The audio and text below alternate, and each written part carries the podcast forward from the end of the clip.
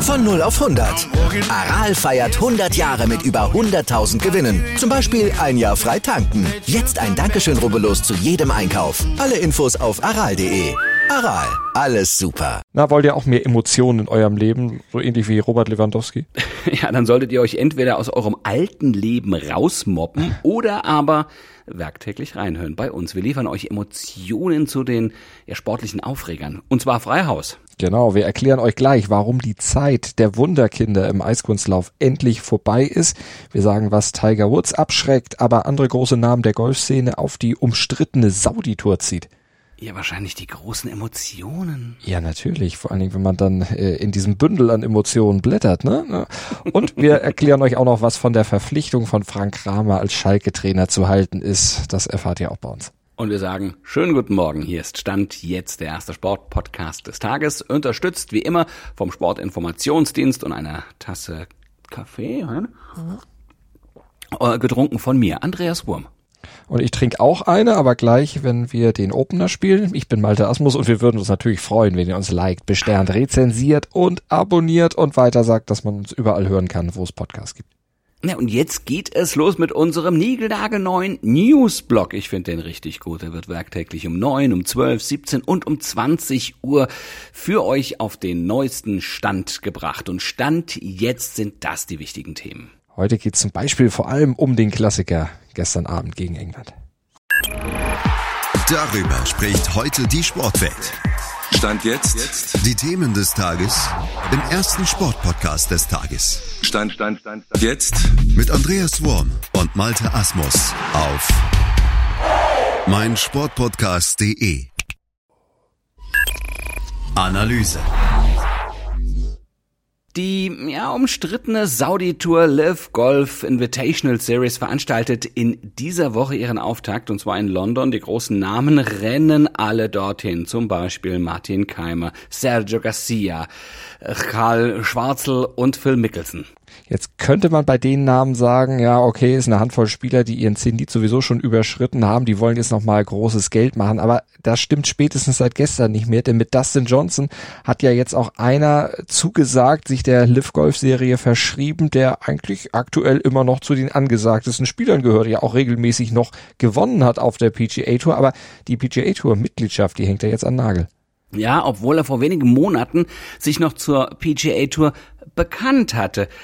Äh, warum hat er seine Meinung jetzt so schnell geändert? Was hat ihn da umgetrieben und umgestimmt? Das wurde er gestern auf der Pressekonferenz zum Start der Live Golf Invitational Series auch gefragt. Hören wir mal, was er dazu gesagt hat. I'm very thankful for the PGA Tour and everything that it's done for me. Obviously, you just said I've I've done pretty well out there for the last 15 years, but Also ich will ihm jetzt nichts unterstellen, aber da dürfte er wahrscheinlich dann äh, ja sich ums Haushaltseinkommen gesorgt haben. Also nicht, dass er nicht schon 75 Millionen Dollar Preisgeld in seiner Karriere gewonnen hat, der Dustin Johnson, aber allein die Antrittsprämie und die garantierten Preisgelder, die ihm jetzt auf der Liv Golf Serie winken, also da dürfte sicherlich schon im Laufe eines Jahres ein Vielfaches davon dann zusammenkommen. Also da lohnt sich dann schon mal, sich von der PGA Tour loszusagen und letztlich auch auch darauf zu verzichten, weil das hängt da ja mit zusammen, äh, zukünftig kein Ryder Cup mehr zu spielen. Ja, denn ohne Tour-Mitgliedschaft, die hat er jetzt an den Nagel gehängt, kann man sich auch nicht für das Team qualifizieren. Das Geld war auch für Phil Mickelson der große Anreiz, trotz aller Vorbehalte gegen Saudi-Arabien und die Menschenrechtsverletzungen dort. Ähm, aber er wird deshalb dann eben trotzdem an der Tour teilnehmen. naja gut, 200 Millionen Dollar soll er angeblich bekommen haben als Antrittsgage. Ja, aber Mickelson will doch noch was. Ne? Er will die PGA Tour dazu bringen, ihre Arbeitsweise neu zu gestalten, wie er sagt, denn die agiere ihm zu manipulativ. Sie habe kein Interesse an den Belangen der Spieler. Also das ist ja fast eine Diktatur äh, auf der PGA Tour. So sieht er das, glaube ich.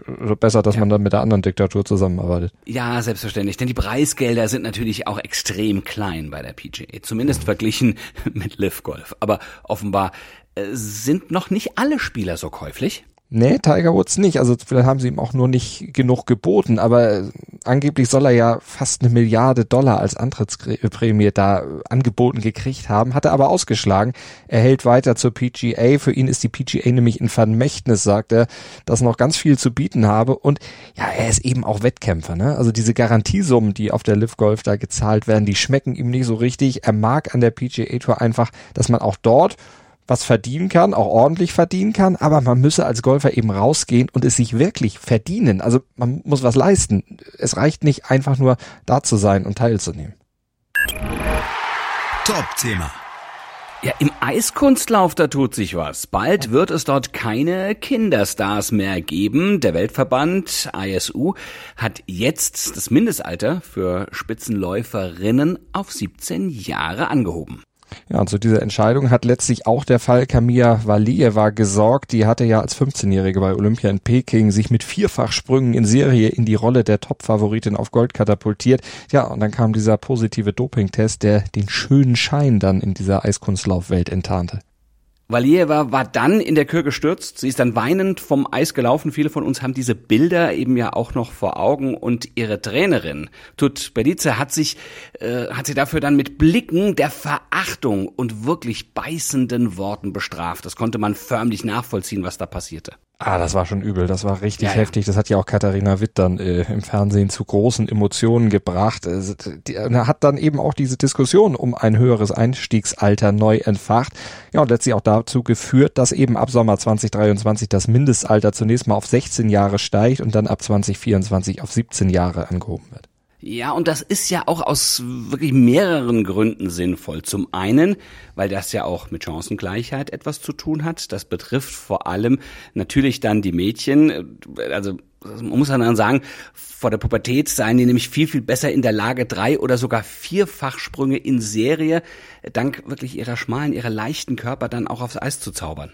Ja, das erklärt diese vielen Wunderkinder, die den Älteren dann den Rang ablaufen, ist ja auch ein bisschen Wettbewerbsverzerrung, wenn die da mitmischen, haben ja doch Vorteile, aber das gilt vor allem eben für die Sportlerinnen und Sportler.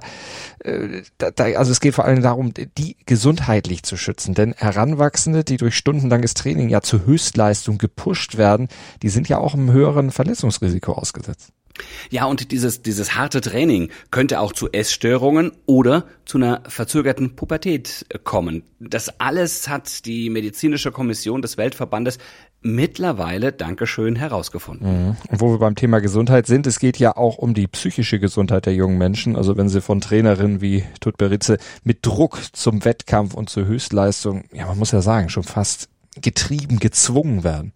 Ja, und auch das Thema Doping spielt hierbei natürlich auch eine Rolle, denn junge Sportlerinnen und Sportler sind natürlich noch nicht selbst entscheidungsfähig, können diese Risiken des Dopings ja noch gar nicht richtig einschätzen und machen letztlich, was ihnen gesagt, was ihnen ja teilweise eben auch vorgeschrieben wird.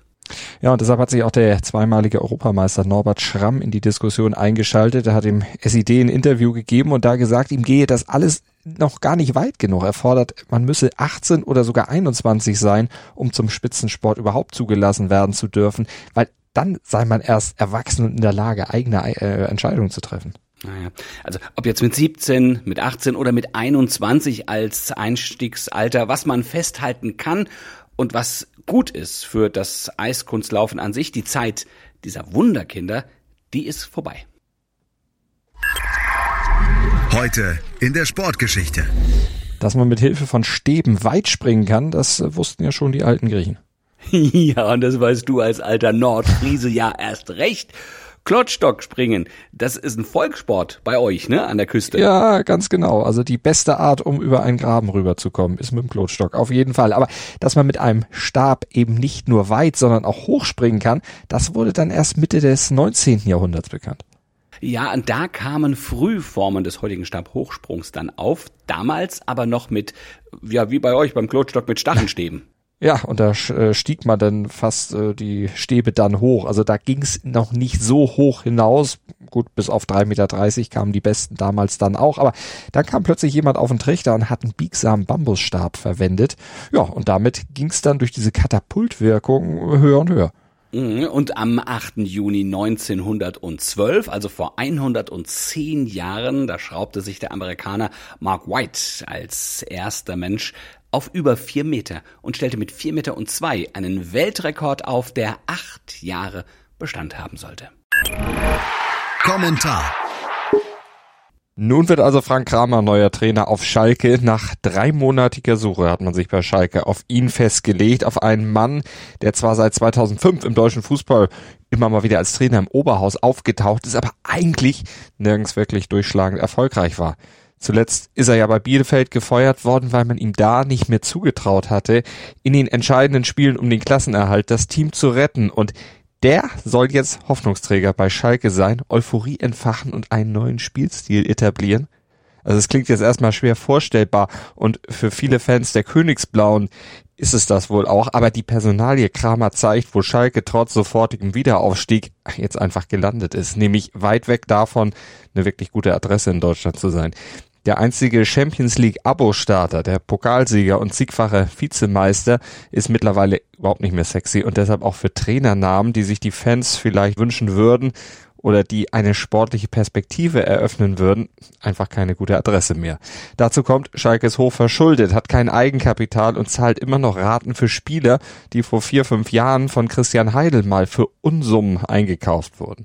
Und bei Neuzugängen, da muss Schalke jetzt deshalb auf Leih- und ablösefreie Spieler hoffen. Das erinnert frappierend an das Schalke Anfang der 90er Jahre, nur mit noch viel höheren Schulden. Und diese Situation verdeutlicht, Schalke muss wieder ganz unten anfangen, eben auch bei Trainerkandidaten. So ist der Name Kramer schon irgendwo konsequent und folgerichtig, aber letztlich doch auch irgendwie fragwürdig. Denn ob es bei Schalke wirklich ausgerechnet der Trainer sein muss, der in der vergangenen Saison den unansehnlichsten Fußball mit den wenigsten Toren zu verantworten hatte und dem in Bielefeld nach Krach mit den Führungsspielern und Kritik am Training niemand eine Träne nachweint, da wird Kramer einiges an Arbeit verrichten müssen, um diese Zweifel aus dem Weg zu räumen.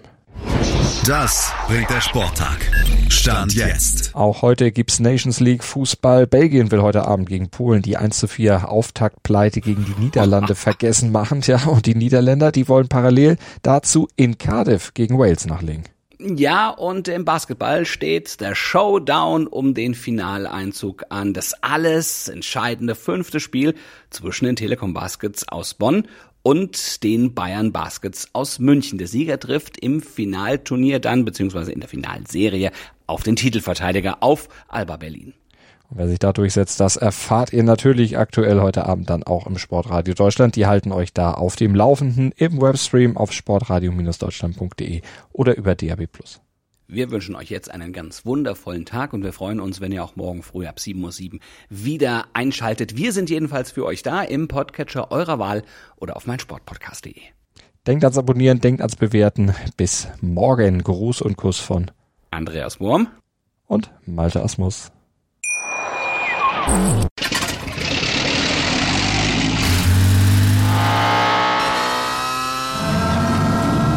Von 0 auf 100. Aral feiert 100 Jahre mit über 100.000 Gewinnen. Zum Beispiel ein Jahr frei tanken. Jetzt ein Dankeschön, rubbellos zu jedem Einkauf. Alle Infos auf aral.de. Aral, alles super. Dir hat dieser Podcast gefallen? Dann klicke jetzt auf Abonnieren und empfehle ihn weiter. Bleib immer auf dem Laufenden und folge uns bei Twitter, Instagram und Facebook. Mehr Podcasts aus der weiten Welt des Sports findest du auf meinsportpodcast.de.